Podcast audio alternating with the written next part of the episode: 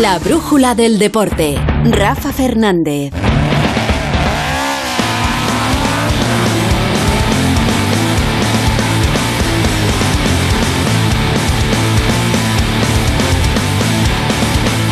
Hola, buenas tardes. Hasta las 9. Deportes aquí en Onda Cero, en la brújula del Radio Estadio, en la brújula del deporte, que tenemos mm, con muchísima actualidad en el día de hoy, pero con una noticia por encima de todas, porque esta mañana nos veíamos sorprendidos cuando conocíamos que Fernando Alonso no pilotará el año que viene en Alpine, que había firmado un contrato multiaños con la escudería Aston Martin.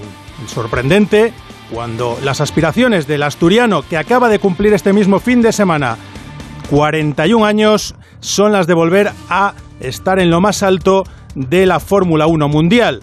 Se acaba el tiempo, se acaban los plazos y Fernando ha elegido la escudería británica. Ayer ocurría esto cuando tenía un gran duelo con su compañero de equipo, muy duro él, el francés Esteban Ocon, en la carrera que ganó Max Verstappen. Never, never in my life I saw a defense like Esteban today. Never. Nunca he visto una defensa por una posición como la que ha hecho Esteban, mi compañero, sí, el compañero de Fernando, en el día de hoy. Decía Fernando Alonso ayer, mientras estaba compitiendo en, ese, en esa carrera, en ese gran premio del Mundial de Fórmula 1, en el que, como decíamos, ganaba Verstappen y Carlos Sainz terminaba cuarto y Fernando terminaba octavo. Y después de todo esto, que no es la primera vez que ocurre, Hoy hemos desayunado con esa noticia. Fernando Alonso a Aston Martin. Hola Jacobo Vega, muy buenas. ¿Qué tal Rafa? Buenas tardes. No sé si ha tenido algo que ver, pero parece que llueve sobre mojado.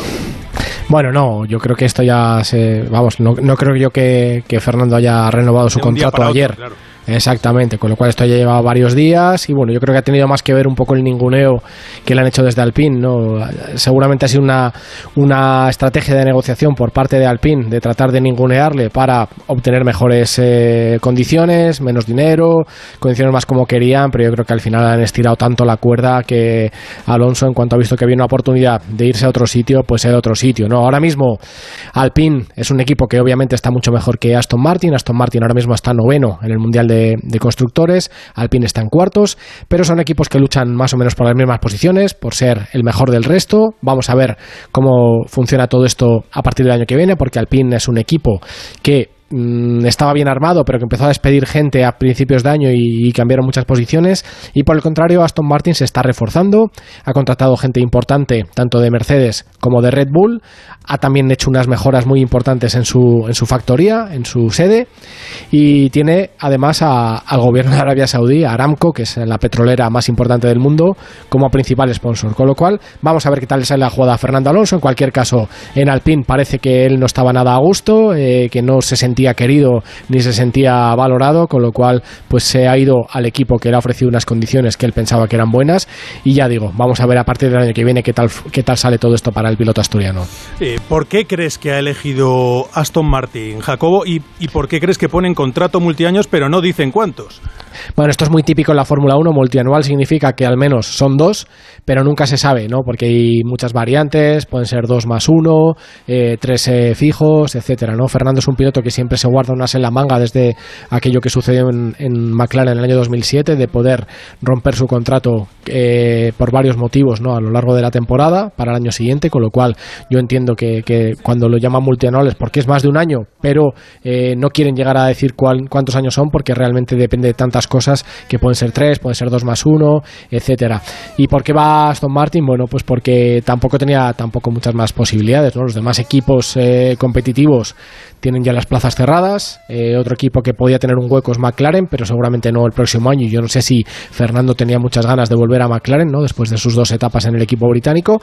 Y Aston Martin es un equipo que tiene dinero, que está construyendo un proyecto ganador. Seguramente el proyecto ganador de Aston Martin, si llega algún día, llegará cuando Fernando ya no esté en el equipo, pero bueno, él querrá, o entiendo que quiere contribuir ¿no? a, subir a, este equipo un poco más y, tratar de, hacerlo un, equipo ganador dinero tienen y posibilidades vamos a ver si las tienen o no. Pues eh, vamos a ver a Fernando en Aston Martin con la familia Stroll, el padre, dueño del equipo, y el hijo, Lance Stroll, que será el compañero de Fernando Alonso. Y desde allí dicen que la competitividad y el ansia por ganar son lo que ha llevado a que finalmente haya este acuerdo. ¿Qué le parece todo esto a Joan Vila del Prat? Hola, Joan. Hola Rafa, la verdad es que aún estoy en shock. Eh, me parece increíble. Estaba convencido de que los dos se necesitaban, tanto Alpine como Fernando. Fernando necesitaba Alpine y Alpine necesitaba Fernando. Me imagino que él tiene sus motivos. A mí me cuesta creer que después de haber escuchado a Fernando decir que quería eh, luchar por el título en los próximos eh, tiempos muy vecinos, que haya decidido irse a Aston Martin, que es un equipo que aunque sí es verdad que están haciendo un gran proyecto y que están haciendo una fábrica y que están acogiendo muchísimos técnicos, vamos, sería muy difícil que en el primer año ya saliera todo bien. O sea, lo que él hizo con Alpine lo volverá a hacer con Aston Martin, a menos de que él tenga información que nosotros no tenemos, ¿no? Se había hablado que Audi había hablado también con Aston Martin, no sabemos el por qué, ¿no? Lo que está clarísimo es que para mí la elección no me parece coherente con lo que siempre hemos escuchado de él y siempre he querido de él. Lo que está clarísimo que cuando uno sale de un equipo tiene que dejar la puerta abierta. Y lo que sí no me ha parecido justo es esta manera de decirlo después de la carrera. Estoy convencido de que ha tomado por sorpresa a todo el grupo Alpine. Da más la sensación de un cabreo total y Fernando Alonso diciendo, vale, hasta aquí llego, me voy. Ojalá me equivoque, ojalá la decisión sea una decisión, dijéramos, más técnica, con algo que quizás yo no sé, con algo que le da garantías a Fernando y espero lo mejor para él. Pero voy a repetir, lo veo difícil para el año que viene. Pues ojalá, ojalá se equivoque esa intuición que no solamente tiene Joan, sino que tiene casi todo el mundo de que va a ser muy difícil que Fernando Alonso luche por conseguir su tercer campeonato en Aston Martin. Otra cosa es que lo pudiera hacer con Alpine, que tampoco tenía pinta de que fuera posible. Y esta noticia no solamente se ha quedado en España, sino que ha dado la vuelta como no podía ser de otra manera, porque Fernando sigue siendo un icono en muchas partes del planeta ha dado la vuelta a todo el mundo. Nos vamos primero a Reino Unido, donde eh, está la escudería de Aston Martin. Jesús López, ¿cómo ha impactado la llegada de Fernando Alonso al equipo de los Stroll? ¿Qué tal, Rafa? Pues sí, el país que es la cuna de la Fórmula 1, la verdad es que ha caído como una bomba esta noticia. Ha habido bastantes eh, especulaciones. Sorpresa primero porque eh, va a sacudir, dicen, el mercado entero de la Fórmula 1 y va a haber varios, eh, varias consecuencias inesperadas de esta decisión de Fernando Alonso. y segundo, un ángulo muy interesante de Ted Kravitz, el hombre de Sky Sports, que dice que también hay una, un componente de eh, Fernando Alonso se va a posicionar de nuevo en la órbita de Mercedes, que es el eh, motor que va a llevar el año que viene, por si acaso pudiese quedar alguna, algún asiento libre en eh, el equipo Mercedes próximamente, hablando de una posible retirada de Lewis Hamilton. Bueno, pues sería una opción, pero evidentemente eh, ahora mismo para el año que viene parece imposible, una vez que ya se ha confirmado el acuerdo entre Aston Martin y Fernando Alonso. ¿Y qué se dice en Francia, Manu Terradillos, una vez que se ha confirmado que Fernando no va a seguir en una escudería gala como es Alpine? Pues sensaciones encontradas en Francia. ¿Qué tal, eh, Rafa? Desde el equipo francés que le desea lo mejor hasta cierta acritud, incluso yo diría que polémica por parte de algunos aficionados y medios. Unos porque se había informado de que Alonso estaba negociando una prolongación con Alpine y se insinúa que ha preferido el dinero a la competitividad, y otros como Auto que van más allá, van directamente a la polémica y aseguran que Alpine puede incluso tener problemas en lo que queda de temporada, dada la tensión con su compañero Ocon, que podría acentuarse ahora que Alonso tiene su futuro garantizado en otro equipo y, como ellos dicen, no tendría nada que perder. Pues esto es lo que se dice también en Francia y en Italia. Mario Gago, eh, supongo que de Fernando Alonso se habla mucho, pero también del desastre de Ferrari en la carrera de ayer en Húngaro Ring. ¿Qué tal? Muy buena, Rafa. Sí, es cierto. Eh, Fernando Alonso es noticia por lo que significa, por lo que fue en Ferrari. De hecho, se destaca mucho el hambre de querer seguir compitiendo de Fernando Alonso con 41 años y firmando por varias temporadas por Aston Martin, no se sabe cuántas, pero al menos van a ser dos, va a recoger el sitio de uno que se retira Vettel con 35 años, los dos ex Ferrari. Bueno, ahí se analiza un poco el camino de los dos pilotos en un fin de semana totalmente negro, negativo para Binotto y para la escudería Ferrari. Ya llueve sobre mojado, muchísimas críticas contra la estrategia de Ferrari, por supuesto, por la elección de gomas, esos neumáticos duros contra Leclerc, pero es que llega después de lo que pasó en Silverstone, donde se mandó parar a Leclerc cuando en teoría bueno, se debería haber dejado en pista después de lo que pasó en Monte Carlo, después de los errores de pilotaje, en fin.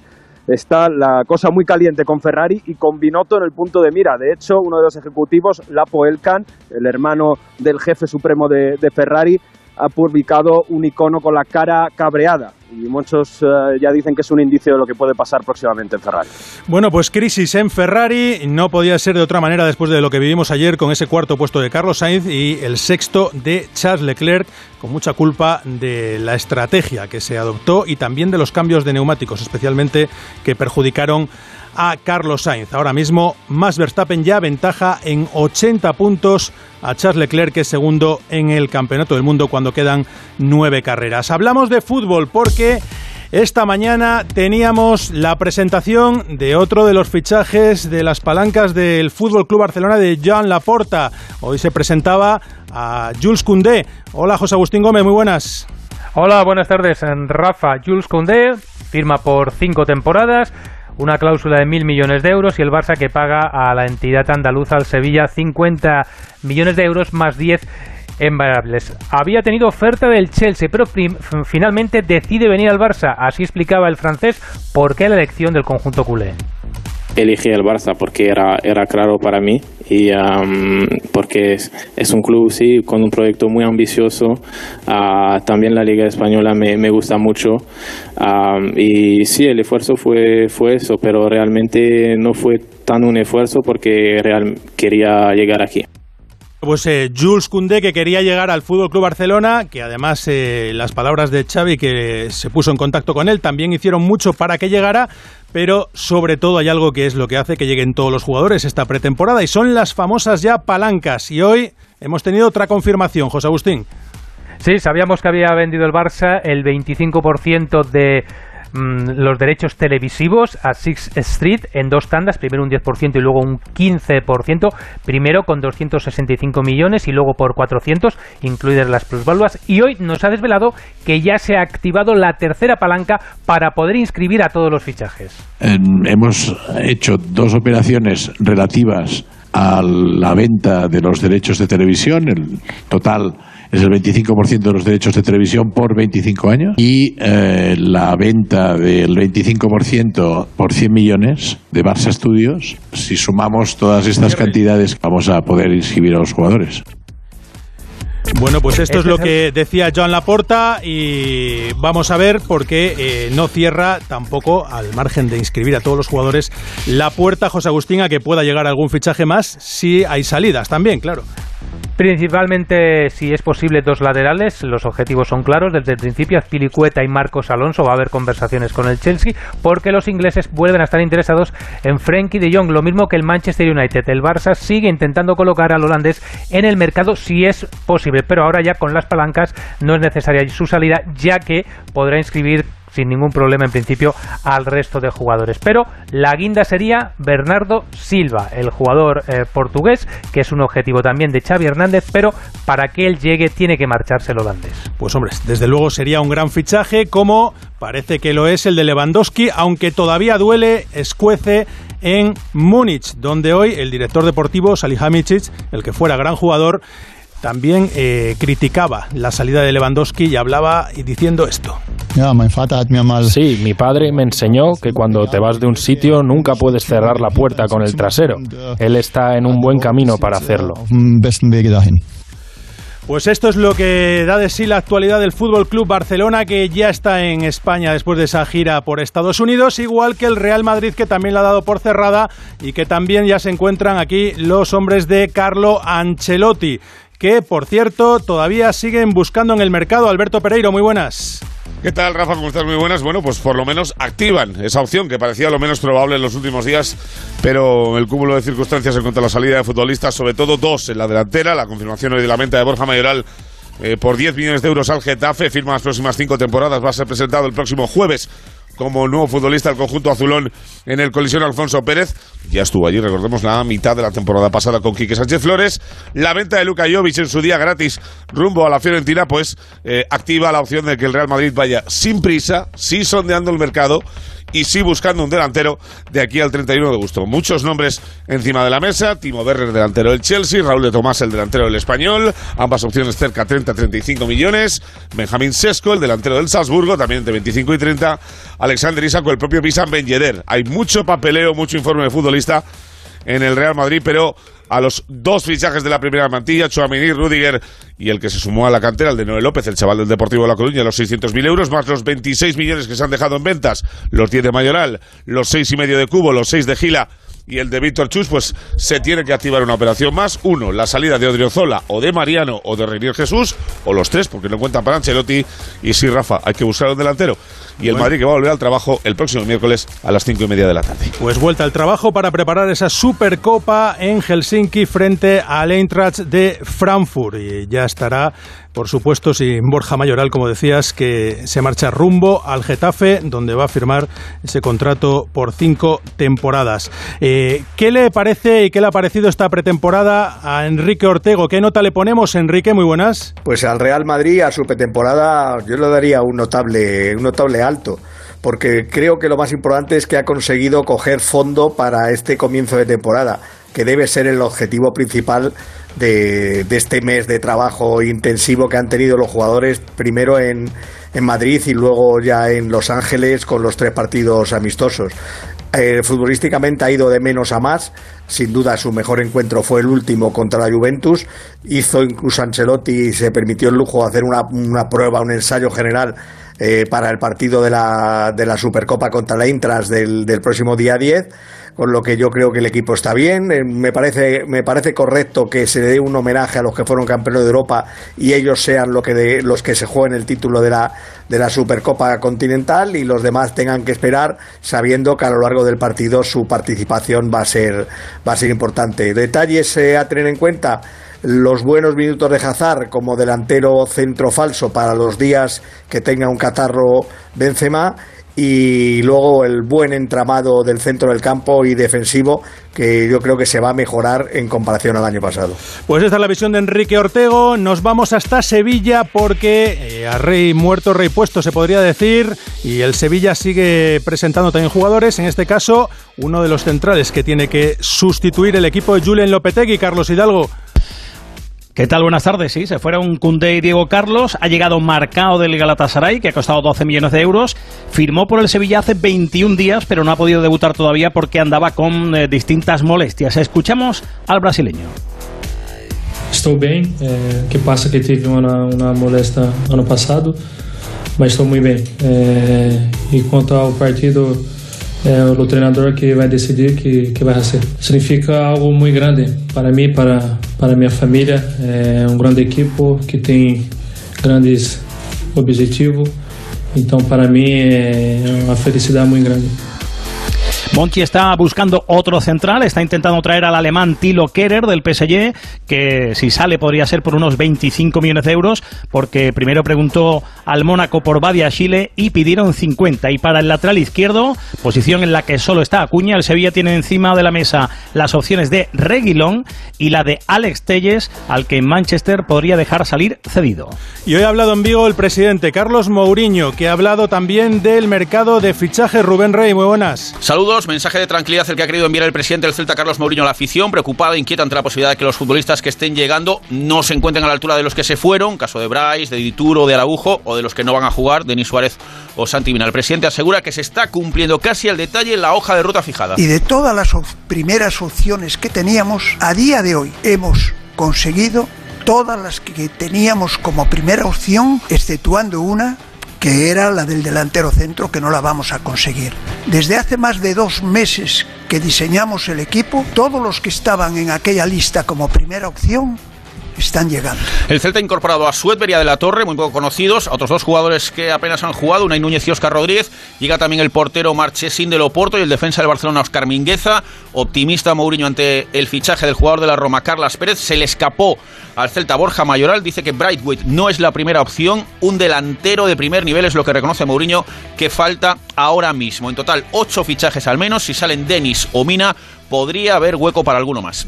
Apunten como una opción el nombre de Mariano, el jugador del Real Madrid, como posible salida rumbo al Celta, aunque tampoco está definitivamente cerrado. ¿Y qué ocurre en Valencia, Eduardo Esteve, con el mercado de fichajes? Muy buenas. Hola Rafa, buenas tardes. En el Valencia varios temas y varios asuntos propios en el mercado. Uno, el nombre de Artur Melo. El Valencia sigue negociando con la Juventus para incorporar al futbolista. Es una de las prioridades de Gennaro Gattuso hasta al punto de que el técnico italiano ha hablado este pasado fin de semana con el propio Artur Melo para que espere al Valencia. En la negociación, el conjunto de Mestalla quiere una cesión pagando como mucho 3 millones de euros de la ficha, eh, cobra actualmente 14 millones de euros, la Juve quiere que el Valencia pague más, aunque el futbolista podría incluso recortar su salario para venir al conjunto de Mestalla. Y mientras está a la espera de dar salidas, ya que el Valencia tiene cubierto todo el fair play financiero. Salidas posibles, las de Jasper Ciresen, al que el Valencia podría incluso darle la carta de libertad, liberaría 14 millones de euros de fair play financiero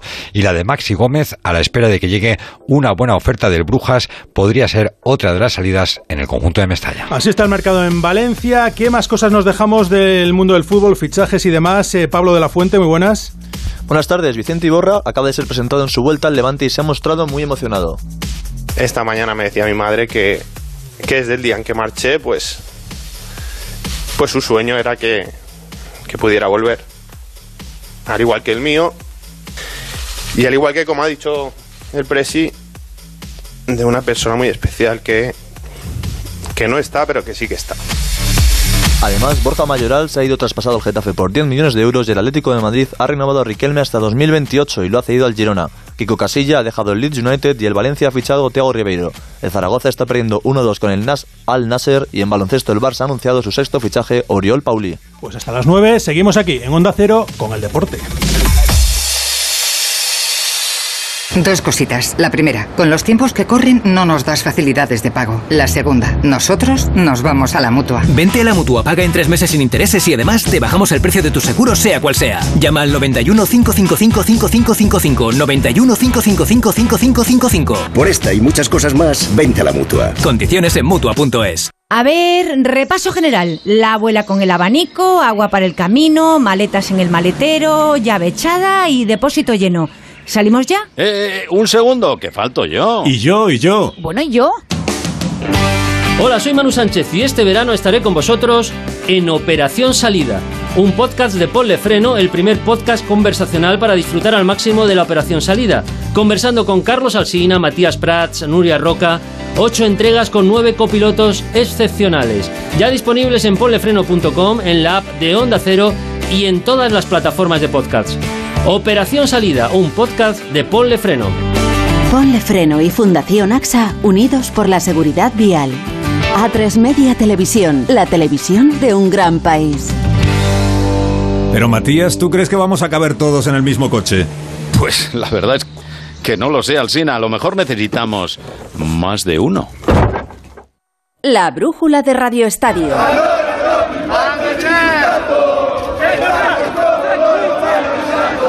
Abrimos eh, panorama internacional porque así recibían en como a un hombre que es campeón del mundo con la selección española en 2010 como este es Fábregas, Mario Gago.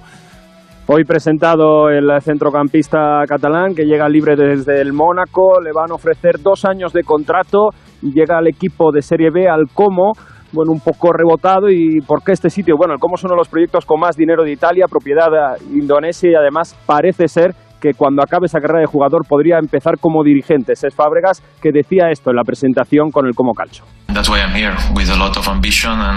Por eso estoy aquí, con mucha ambición para llevar a este club a donde creo que pertenece, que es la Serie A. Y esperemos que desde hoy podamos empezar un nuevo proyecto con nuevas ambiciones y hacer lo posible pronto. Y te agrego dos noticias muy rápidas desde Italia, Rafa. Es la semana clave para que Kepa Rizagala eh, firme con el Napoli. Viene procedido del Chelsea, cesión, le pagaría parte del sueldo del conjunto londinense. Y una noticia última hora, Alexis Sánchez rescinde contrato con el Inter, todo listo para que firme con el Olympique de Marsella. Pues enlazamos precisamente con Francia, Manu Terradillos, donde ayer eh, se jugaba la Supercopa y el PSG ya tiene su primer título, pero también esa noticia de Alexis Sánchez.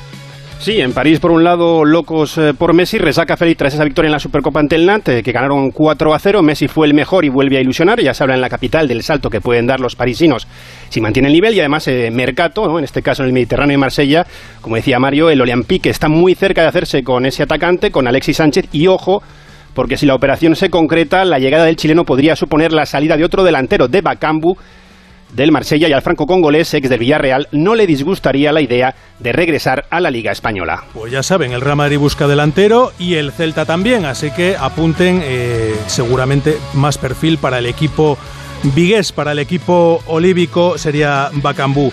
Y también en Inglaterra tenemos movimiento, Jesús López. Pues sí, porque ayer hubo una polémica en el partido del Rayo Vallecano en Old Trafford ante el Manchester United. El equipo de Iraola que le amargó a Eric Tenak su debut en casa eh, ante su afición, con un empate a uno, goles de Diario y de Álvaro García. Y la polémica es que Cristiano Ronaldo por fin jugó después de haberse saltado casi toda la pretemporada, pero fue sustituido en el descanso y en ese momento se fue del estadio, fue fotografiado y vuelve a estar incendiado Manchester. Bueno, pues sigue la polémica con Cristiano Ronaldo y ya saben, ese culebrón del verano y con esa opción que todavía está, que algunos no quieren descartar, aunque otros sí, de que Cristiano pudiera recalar finalmente en el Atlético de Madrid. Por cierto, otro ex rojiblanco, otro ex colchonero, Luis Suárez, era recibido así en Montevideo por su fichaje por el Nacional.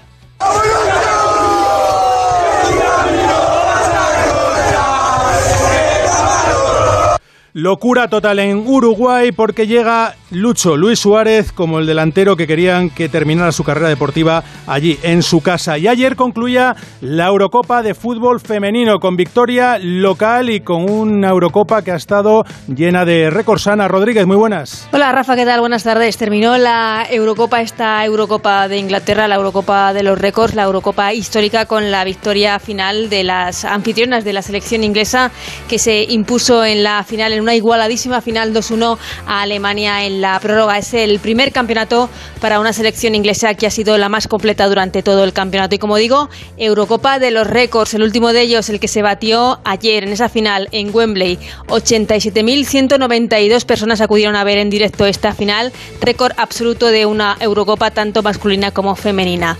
España no ha hecho un buen papel, pero una de las nuestras, Mapi León, se ha colado en el once ideal de este torneo.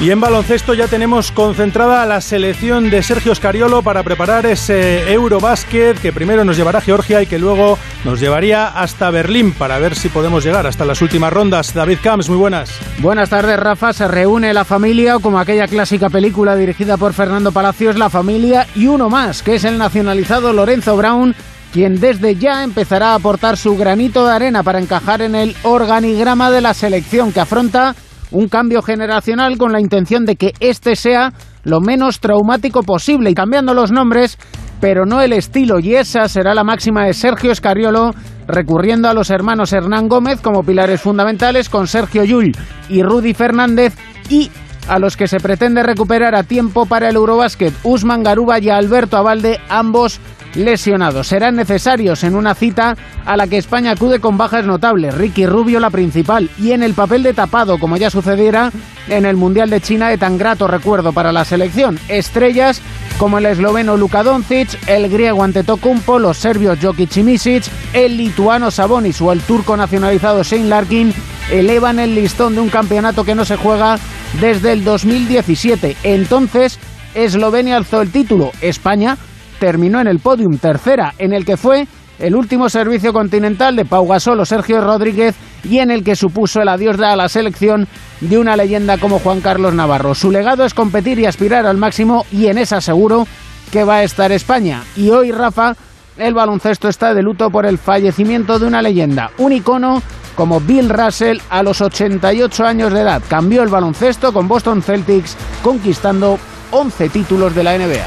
Que descanse en paz y al que le quedan muchos servicios es a Carlos Alcaraz. Feliz José Casillas. No ha sido el resultado esperado, pero ha sido una buena semana en Croacia. Escribía en sus redes sociales esta mañana Carlitos Alcaraz. Hola Rafa, ¿qué tal? Buenas tardes. 50 puestos en un año, lo que va de julio del 21 a este recién iniciado agosto del 22, en el que Alcaraz eh, aparece ya con el número 4 en su bolsa de raquetas. Es el sistema de puntuación del tenis que lleva al tenista murciano a pisar los talones a Rafa Nadal, que se mantiene en el podio por detrás de Zverev y del número 1, el ruso Medvedev. Cierto es que Alcaraz ha perdido sus dos últimas finales y que en la de anoche en Umag escuece todavía ese doble 6-1 en contra con el que perdió el partido después de ganar un gran primer set contra el italiano, el top 10 Sinner. Pero pasado este trago hay que poner en positivo este cierre de la tierra batida con Madrid como momento cumbre y con cuatro meses espectaculares que arrancaron con ese título en Miami. Ahora toca regresar a Estados Unidos con la pista dura y la cita de Nueva York, que será del 29 de agosto y hasta el 11 de septiembre cuando se dispute la final. En un buen fin de semana para el tenis español con la victoria de Roberto Bautista en Kate Bugel segundo torneo en tierra batida en la historia para este tenista castellonense que sube hasta el puesto 18 del circuito ATP. Hasta aquí el deporte, a las once y media vuelve con Edu Pidal y Radio Estadio Noche, ahora sigan aquí en Onda